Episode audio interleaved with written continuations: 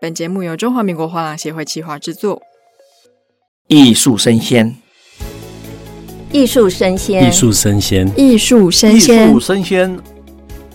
艺术声鲜。Art Solo 即将登场，要来哦！Hello，欢迎收听艺术声鲜 ART TAIPEI Live Talk，我是主持人王维轩 Vivi。那各位听众们听到前面两集是介绍香港巴塞尔的现场报道嘛？那我们今天呢就邀请到了实际到现场展出，同时也是中华民国画廊协会的副理事长陈静怡女士到节目来跟我们分享跟分析目前整个香港地区的一些国际趋势跟它的艺术的发展。那我们请副理事长跟大家打个招呼吧。呃，各位听众大家好，我是尊彩艺术中心的总经理及负责人陈菁颖。今天很高兴在这个空中线上可以跟大家来分享，呃，香港展出的一个一个情况。是，那我们就不免俗的要来问一下啦，因为我知道这次尊彩艺术中心在香港巴塞有非常大的展位。那目前呢，这个活动刚落幕，我们想要问一下我副理事长，能不能先跟大家分享一下您这次去香港巴塞尔的展出心得呢？嗯，今年巴塞尔是应该算是疫情后最大规模的一次一个展览，因为在二零二一年及二零二二年的时候，虽然说巴塞尔它也是同时有展出，但是它的规模是比较小一点。那所以在疫情之后，今年也算是全面的回归。那么今年的整个盛况应该是有出乎于大家的意外，因为还是在开展前还是有蛮多的人其实抱持着说疫情之后的观望，甚至很多的画廊还取消了参展香港巴塞尔。但是当然开展之后。没有参展的人都很后悔，或是没有安排去参观的也很后悔，因为实在是太盛大，同时也是非常的精彩。是，因为我们其实除了 VIP 预留时间跟一般民众可以进去的时间，我觉得两个时段人都还蛮多的。嗯，对，因为呃，很多的民众等于是在疫情这个中间隔离了这么久，没有好好的出来看展览之后，今年几乎在预展人数整个都是爆满的。呃，整个巴塞尔大会告诉我们说，从来没有一年像这样子这么多人想申请 VIP 的那个一个认证跟他的 VIP 卡。哦，是哦，有史以来最多人申请的。是，那其实在这次展会落幕之后，我就去网络上，像是 BBC 或是纽约时报，我去看看说大家对于这次展会有什么样的心得。那其实我看到非常多的评论家都有说，以交易额来说，这次的香港巴塞尔非常的成功哦。那其中，他的展会总监乐思阳他也表示了，相比以往任何的一届，这届的展会他更成功的巩固了展会在区域扮演的关键角色。确实，在短短的五天，这个展会就迎来了八点六万名的访客。那其中有很多国际博物馆、美术馆的馆长跟策展人。那这次的参展展商，我觉得一个比较特别的是，一百七十一间里面有三分之二他们在亚洲有画廊哦。那我们就要来问一下副理事长了，因为我们印象中的艺术其实是西方艺术比较的百花争鸣嘛。那从这样的现象来看，是不是国际跟西方已经开始注意到我们的亚洲市场，我们的艺术市场有慢慢的东移吗？因为现在目前在香港有非常多，几乎全世界最大的画廊在香港它都插旗，哦，那等于说他们都有一个私人画廊在香港。那因为这代表着说，整个亚洲它的经济非常的蓬勃，那当然也代表说它的整个艺术市场它是很成熟。因为你要知道，在过去如果他们说，呃，有些画廊其实它甚至有六十年以上的历史，比如说佩斯或是高古轩，他们的历史非常的久。可是它就算在二十年前来，也不一定是个好时机。为什么？因为这个市场还没有很成熟。嗯，你要推给他那些国际大师的东西，也许他们还没有办法。能够来接受或者能够鉴赏，那所以说这十年来算是整个香港跟整个亚洲市场它趋于成熟，所以这国际大画廊整个就进来到亚洲，但最多国际画廊但一定是在香港。好，那所以说我认为这个是一个亚洲市场已经来到了一个充分成熟阶段的一个现象。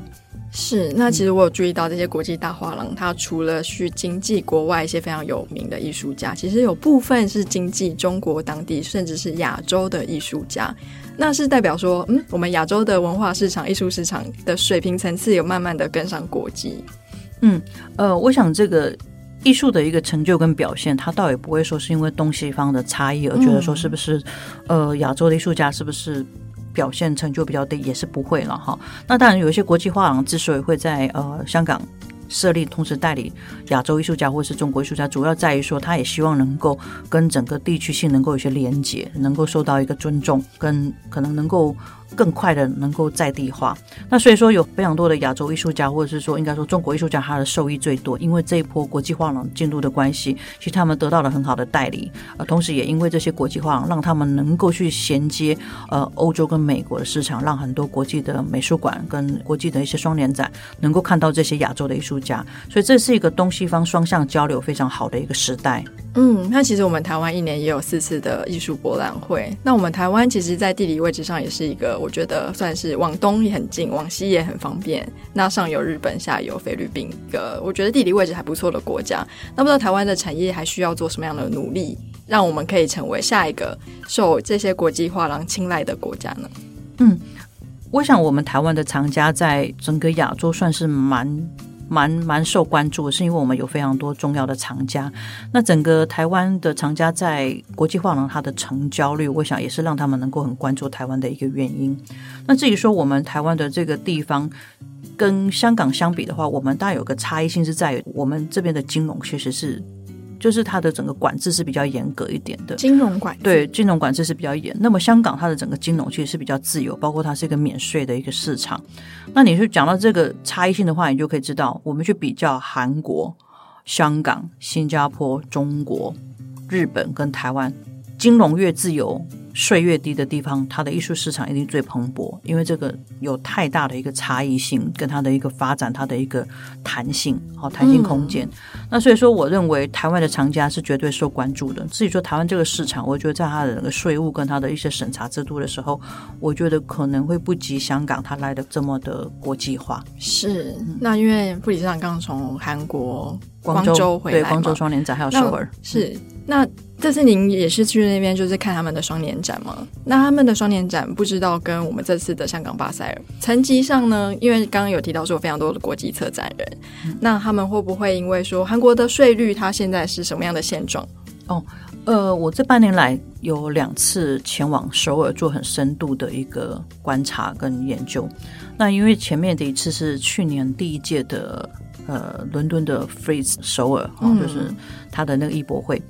那所以说，呃，首尔其实它现在的一个市场优势在于说，它是一个免税的状态，就是进口艺术品进口是免税的，哦、除非是你是摄影作品或者你是家具设计类，它才需要多征收一些税。是，所以它的整个税务其实它是非常的，也是非常的优惠，非常好的条件，非常的好。那么我们说讲到说这个双年展，整个韩国像文化部他们在整个对外的时候，其实他们是嗯，算是非常着力在他的文化外交。那所以说，他们邀请的策展人，或者他们整个双年展的整个规模都是非常非常全球化的。那这有一些带来一个很大的效益，是在于说，我们知道全世界的双年展，其实它就等于是未来几年艺术市场的一个风向球。所以大家都会从双年展里面去看出这些国际画廊或这些国际呃美术馆他们所用的这个挑选的名单啊，因为包括名单里面双年展里面有非常多是由画廊可能有赞助这些艺术家，因为毕竟。艺术家就参展一些双年展，也不是说双年展大会给予的的这些经费就足够，所以有时候背后还有非常多画廊必须去赞助一些经费的。那所以说，我们去观察全世界的市场的时候，最重要是看这个国家它的艺术市场的画廊的发展，画廊产业的发展，然后再去看它这个国家它的美术馆双年展它的整个全球化程度，是我去判断说这个区域其他的市场有没有办法达到一个成熟的程度。嗯，所以我们其实听到香港第一个，它对艺术品是免税，韩国是从什么时候开始免税，还是它？一直以来都是免税，呃，它差不多是这两年来的事情而已，也就是说，对，差不多是二零二一年的时候开始的。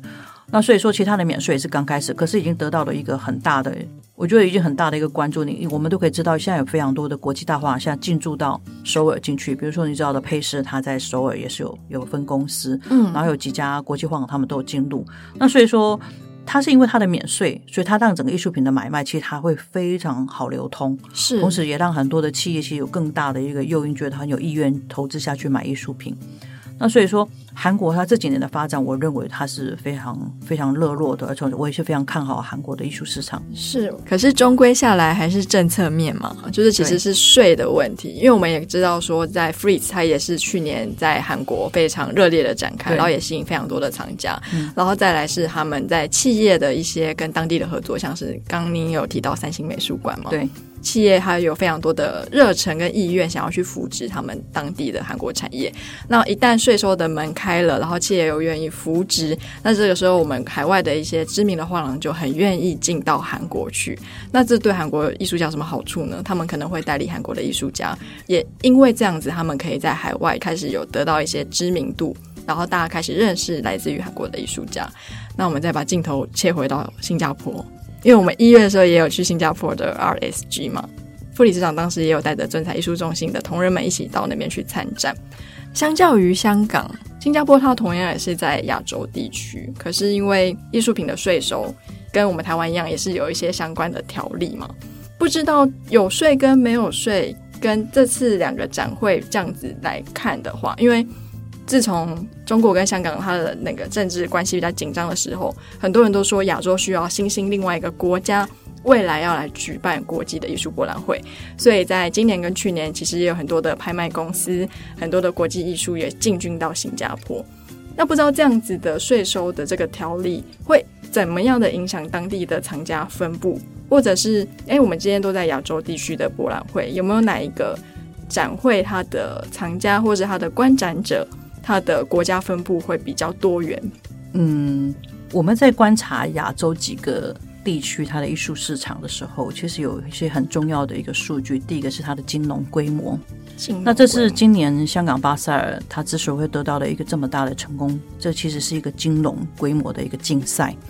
哦，那你可以知道，像目前香港它的整个金融规模已经是算是跟瑞士是数一数二的了。嗯，那由于呃，在香港巴萨开幕之前的时候，我们知道有一波瑞士信贷破产的一个问题，是所以它有非常多的资金，其他就流回到亚洲过来，加上细谷银行的一个破产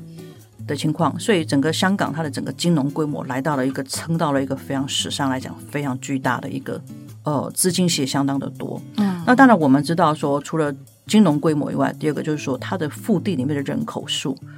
那你知道台湾有两千多万人，对不对？嗯，我们觉得不多不少，但是你知道吗？新加坡就有五百多万人，五百万人是不是少非常的多？对。那也许你会想说，那钱有没有到这么的多？但是其他的人真的是非常的少。那也许你会想说，东南亚还有非常多国家，但是这个又牵涉到说，我们等一下想的第三个要件。香港之所以会成功，是因为它的整个人口数非常高的，它还不是只有香港本地，因为它整个是连通到整个中国大陆，它的整个人口数，因为你知道他们整个地是连在一起，对，然后也算是中国全部的。人这么多的私人美术馆，在今年的巴塞几乎是到齐了。我们知道是非常多私人美术馆都到香港巴塞，那所以它的人数是非常高的，好，人是很高。那这个是很少有一个国家或者说一个城市能够有这么好的效率，是说你可以在比较小的范围内能够有这么多藏家的聚集，那真是太好，效益太高了。那第三个，我们觉得说一个艺术市场里面，它必须具备的是在于说当地的。文化产业跟艺术机构，它的活动量跟它的值。那我们这次有去香港的人都知道，在过去这几年内，虽然疫情不断的还是有呃很多的限制，可是香港重要的展馆在不知不觉当中都落成了。比如说，呃，香港艺术馆六十周年庆，嗯、那他们为了这个。六十周年庆，他们整整修馆了四年，去整修他们的馆。那么，他也在二零二一年的时候重新开放了。那这个是非常漂亮的艺术馆。那么，M+ 家美术馆也是在筹备了十年之后，建了十年之后，在二零二二年的时候也开幕了。哦，那还包括他们香港的故宫，那还包括中环的大馆，嗯，还有相当多的香香港的一些呃艺术的机构，都在这几年都会陆续开放。那我们几乎大家到香港去，你可以在很短时间内能够去看非常多的展览。然后还有很多的私人的那些画廊，像国际大画廊，现在都进驻到香港，所以它这个岛是一个非常活络，它的艺术活动、它的艺术交易非常的活络。那你这个在别的地区你都很难去见到，因为是它是很密集的。那所以说我们要去看艺术市场它的一个未来性的时候，那香港它也具备了这个条件。那所以说我们如果要去分析整个韩国、新加坡、中国跟香港的话，那你就可以知道香港的条件就相当的好。那我认为，我个人也是非常看好韩国，是因为它的整个国家，它的人口数非常的高，然后再来是它里面的企业，等于说他们本地就是就韩国本地企业，其实它是非常，呃，应该说它的数量非常的多，而且它全世界的整个贡献出来的整个产值，它的很高，对，非常的高。那这跟新加坡又略有不同，是因为新加坡的人数其实比韩国少，那它的公司也比韩国少。那它就是金融非常的好。不过整个规模来讲的话，我们是认为说艺术品的市场它是非常需要很实在的人口数、很实在的企业的规模。那我觉得韩国的条件也算是相当好的。是这样听起来，其实台湾就金融规模来说，当然是没有像是韩国或香港这么高了。那人口数的话，其实我们比新加坡高很多嘛。但韩国跟台湾人口数好像没有差太多，因为我们算是很常被拿来比较的两个亚洲国家嘛。我觉得最重要的还是文化产业这一块，因为我们之前有访问到非常多的人，其实他们有注意到一件事情是，嗯、我们的政府在一些政策的推广的时候，在文化产业。推行跟我们的文化教育的实施上，我觉得好像跟其他国家比起来稍微弱了一点。嗯，我我想是台湾文化部。因为我觉得我们在外交上其实是有一点差异性的，嗯、也就是说，我们可能是有一点受限于说那个国际外交的一些限制，是，所以我们在公部门的文化部上是比较难去协助，呃，可能美术馆的一个交流，或者是说可能相关的一些双年展的一个交流。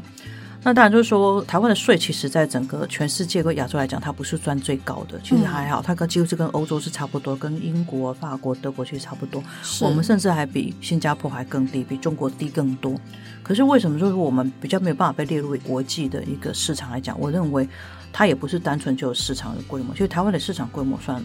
不错的。如果在全世界的很多的市场来讲。如果有到国外去展览了，你就会知道哦，其实台湾的市场算蛮好的，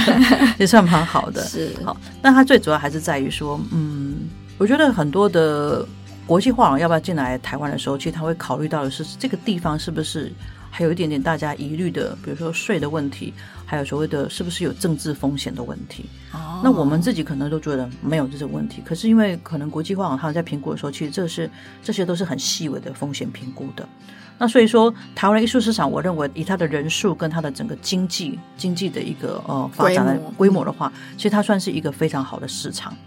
好，那但是至于说要比较到说你要一个很大型的艺博会在这里面说它能不能成为一个全世界很关注、交量很大的艺术市场的时候，我觉得我们在亚洲其实还蛮多劲敌的。我只能说是这样讲，我们表现的是不错，但是我们的劲敌也很多。不过挺好的是，我们可以互相观摩，我们也是可以针对我们自己的优点去发展。是，我觉得每一年我们台湾的艺术博览会，其实每一届每一届都有很细微的进步哦。然后，因为现在画廊协会也很常出国去考察嘛，他们每次考察完都会针对说，哎，这个艺博会我觉得什么地方还不错，然后他们就会进行就是学习跟模仿。那我觉得其实今年是要迎来三十周年嘛，台北国际艺术博览会，我觉得应该是会也蛮值得我们期待的。嗯，是。那我们再回到我们的香港巴塞尔啦，就是这次其实我也有到巴塞尔现场去实际去看这些艺术品。我有听到一些评论家，现场的评论家，或者是像是 BBC 的一些评论家有提到说，他们觉得这次的巴塞尔好像潮流属性的艺术品比例是比以往都高很多。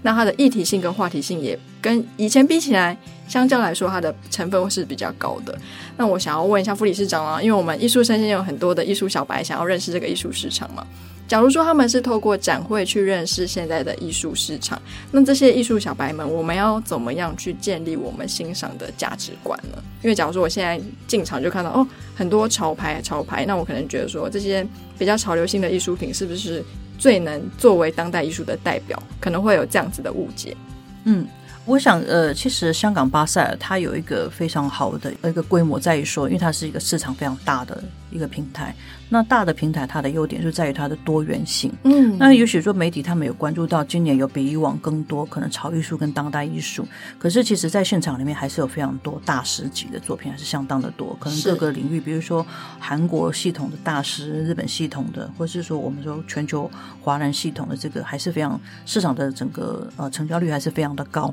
那再来就是说，因为我我们你会看到巴塞尔的这个现象，就是你觉得它有趋向年轻化，其实我应该就把它称为说，它是一个趋向年轻化的一个现象，在于说，其实巴塞尔它同时间也有非常多的国际拍卖会，同时也在那个时候预展跟拍卖。是，那所以其实每一个每一个不同的的一个市场平台，它都在做，它都一直在不断在做分流跟区隔，也就是说。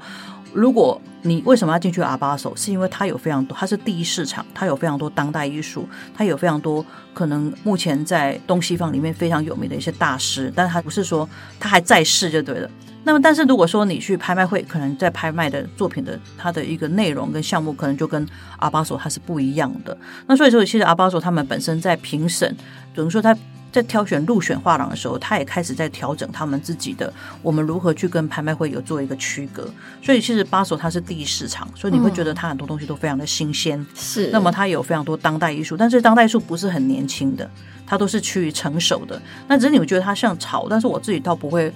倒不会说很以潮艺术有太过于潮艺术来形容它，是因为其实它里面有非常多是当代艺术。那这些当代艺术家，他们有的年纪其实也不会很轻，可能都差不多四十岁左右上下的。那么他们在欧洲的、欧美的一些美术馆，甚至一些重要的双年展，他们都有算是一个常客，常常在展出。那所以说，我认为如果说很多的收藏家或是很多的听众，您可能开始在思考说，我进去巴塞到底要怎么看，然后以及我如何去挑选艺术品的时候，我认为。以我自己的交易的情况，以及说我去跟很多在场很多的画廊交流过的时候，我认为它是一个非常多元的市场，很多的艺术品在里面，它能都能够去找到一个很适合的、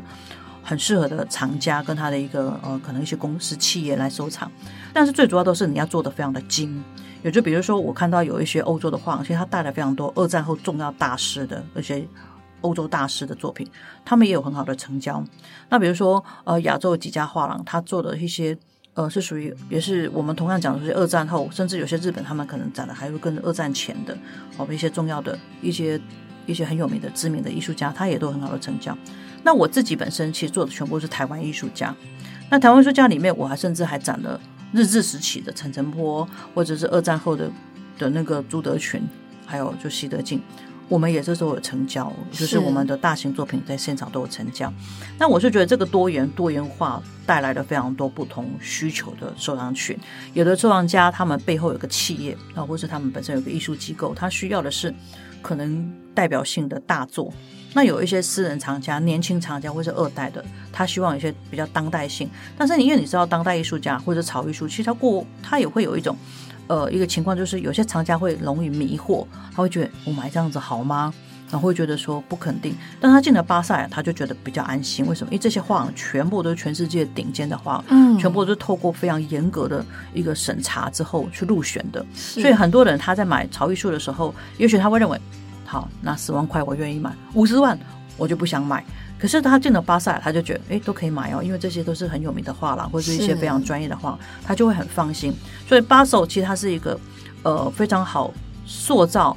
呃，可能一些藏家他的一个系统的一个平台，也就是说，你能够透过这个巴索里面的画廊，它的一个展出跟推荐的时候，慢慢的你自己可以找出、梳理出自己你的一个收藏的一个脉络。我觉得，无论你是属于希望能够挑选的是已经成名的大师，或者是说已经有市场基础跟可能国际国际参展他已经资历非常好的，或者你希望能够去买一些当代艺术的。可能像呃三十几岁或四十岁左右的，都可以在巴塞尔里面会找到很好的作品。那我自己在这次的巴塞尔的我自己的展位上的时候，我们除了说我们有展了几个大师以外，我们也推了三个年轻的艺术家，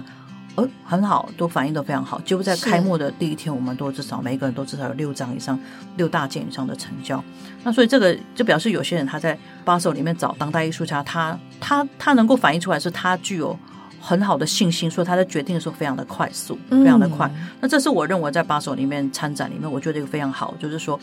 你知道我们我们如果去的某一些艺博会，是我们自己在自己在谈的画廊的时候，有时候如果藏家对你的信心不足的时候，他的考虑时间就会非常的长。是，可是他考虑那么长的时候，也不代表就绝对会成交，嗯，也不代表或者表示说他还能买得到这张图。是，可是在巴手是不一样，因为藏家对呃阿巴索他的信心跟能够连同。移转到他对这些画廊很大的信任度，所以让很多的成交它都是非常的快速的。尤其在今年，如果你不赶快买，马上就没有了，很快都是卖的都是非常的快的。那所以说，呃，我认为如果是艺术小白，像你刚刚艺术小白的话，我觉得在开展前，你可以普遍的去看看预先宣传的，好媒体宣传的，或是可能各个画廊它的那个。呃，在网站上的 OVR 的，你可以先做一些观察跟评断。但，既然要买艺术品的话，它就必定要投入非常多的时间，要做一些功课，做一些功课，然后一些同才朋友可以互相讨论一下，然后去找到你觉得比较适合你自己的的一个脉络的一个艺术品，我觉得在收藏的过程当中就会非常的愉快，同时也很容易累积你的成就。是，我真的是受益良多。那最后一个问题，我要帮一些画廊同业问了，因为我知道很多同业他其实也很想要参加这样的盛会。那像是副理事长陈建宇女士，她带着尊彩艺术中心，其实进了巴塞好多次了。在申请上面，或者是它的筛选机制上面，有没有什么指标？假如说我符合某些的指标的话，我是比较容易被选进 Art Basel 成为参展商的呢？嗯，那过去也是蛮多的画廊会跟我交流到这个问题。嗯，那因为我我们是在大概已经九年多以前，我们十年前就开始参展。啊，香港的阿把手连续就是连续参展，包括疫情期间，台湾也是只有尊才持续的参展，就是我带着团队过去隔离，然后再参展这样，所以嗯，你就可以可想而知我们对这个市场的一个重视。那当然，很多的一些年轻画廊或者画廊想要试着去申请看看香港巴萨的时候，我通常都是给予一个建议，就是说你要先有自己的代理艺术家。好，你要有自己的代理艺术家，因为巴手其实他是不接受私人的，不接受所谓艺术家自己去报名去参展，他针对全部都是针对画廊。那么他很重视这个画廊它的历史跟这个画廊它本身的一个风格。他认为一个好的画廊，他希望好的画廊应该有自己的代理艺术家，同时这个代理艺术家最好也是你的特色跟你最容易让人家关注到的。嗯，所以说。画廊基本上不能说你只是找一些你觉得市场很热门的艺术家，然后你就用这人去申请。有时候巴塞他就因为他的评审团其实是来自于各地，嗯，那所以说他可能会认为你可能不是一家底子非常好的画廊。那所以说有的时候你要去观察，怎么去观察？就是你比如说今年的二零二三年已经展完了嘛，你就去看每一家画廊的风格，嗯，那如果你觉得你的规模不是想要去做到那么大，那你就去看。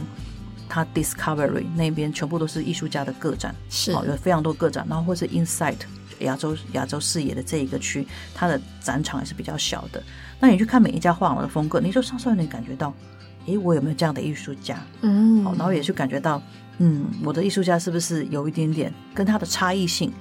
那你就开始去累积办展览，所以你因为你也不可能说，你就突然挑个艺术家就把它放上去，因为。因为放上去有时候不会成功，不会成功因为不是市场，是你自己的原因。你对这个艺术家不够熟悉，或者你没有办法找到一个非常好的策略，让他在把手上面能够卖得很好。我就回到我自己的经验，就是说，因为我们的画廊其实是算是比较悠久的一个画廊，在今年已经三十周年了嘛。那在过去，我们一直都是走代理路线，也就是说，我们的画廊其实有相当多的代理艺术家。那我透过这个代理跟策划展览的时候，我慢慢去一个月一个月、一年一年去累积我们的整个脉络，所以大家就从这个画廊里面可以看得到脉络。那同时在培养过程当中，我们也找出了说哪些艺术家其实比较适合国际参展。那国际参展它有一个呃很大的一个一个条件在于说它的整个国际化程度。比如说，有些艺术家他可能呃有参与非常多国际的双年展，啊，或者是说他在生前的时候，他就可能有到欧洲、到巴黎去、到美国去，甚至可能他本来真后来就从台湾又到了中国大陆去参与了非常多重要的艺术史活动。那所以说，他的整个国际化程度会影响到你这个艺术家他的知名度。那总归一句话，我们在申请这些巴塞或是欧洲的一些顶尖艺博会的时候。你是无法提供画册的，你只能提供你的计划书。嗯，那提供计划书的时候，这些评审还会去，可能会去透过网络去搜寻你这些艺术家的资历。是，所以现在其实是一个网络时代的竞争，也就是说，你的艺术家在网络上能不能被跳得出来？哦，如果你没有办法，你只能是一个区域性，一直在区域性。我觉得有点困难，是。有点困难，所以因为很多的评审他很重视他的国际化程度，因为毕竟就是说这么多可能八百家去争取一两百个展位来讲的话，它是非常它是相当激烈的，所以所以我常讲说你要先养兵，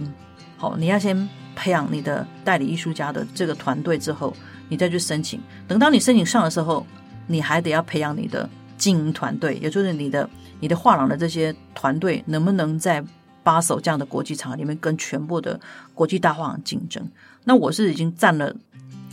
站了十年之后，大将。呃，我慢慢就知道说，其实你在这个国际艺博会里面，大概你的团队应该怎么去做他的介绍推广，以及所谓在在跟藏家对谈的时候，你应该提供怎么样的服务，让他能够安心。那这一点，我觉得我们是累积的很好的、很丰富的经验。所以，我们无论在德国或者在英国。维也纳、比利时，我们画廊其实是非常多的欧洲展览，相当的多，就比较没有这方面的问题。有无论是说，呃，可能藏家他他很重视的，或者他们认为比较看重的艺术价值的部分，我们都能够做好很好的准备。所以在呃香港巴塞尔，我们今年也是展位非常的大，是我有史以来能参展这九年十年来最大的一个展位。你就知道这么大的展位，其实它的整个难度非常的高。是，但是你一定是有累积的相当的藏家 藏家基础，是，那还有经费的经费的规划之后，你才能够去做这么大一百二十平米的大展位，因为这已经算是非常大型的展位。嗯那当然就是说，这个一定是要能够行销的出去，你才会去做这么大的展位。那我是很高兴，我们今年总算已经挑战成功一百二十平米的大型展位，今年的成成果还是相当的令人满意的。是哇，真的是谢谢副理事长倾囊相授。因为我知道很多成功参展的一些展商，有的是不太愿意说，哎，我怎么样成功的，所以真的非常感谢您无私的分享。哦，我觉得呃，也也是觉得说这些累积。点点滴滴，其实我都觉得蛮蛮珍贵的。所以，我如果说能够有机会分享的话，我也觉得说可以让很多可能有意来申请的画廊，其实你可以可以参考，那同时也会比较快帮助你能够进入状况，去做出一个很适合参展的一个计划书。是，那我们真的非常感谢中华民国画廊协会的副理事长，同时也是尊彩艺术中心的总经理陈菁仪女士，今天给我们非常精彩的分享。那我们希望未来还有机会邀请您来节目上玩喽。好，谢谢，谢谢大家，谢谢，下次见，拜拜。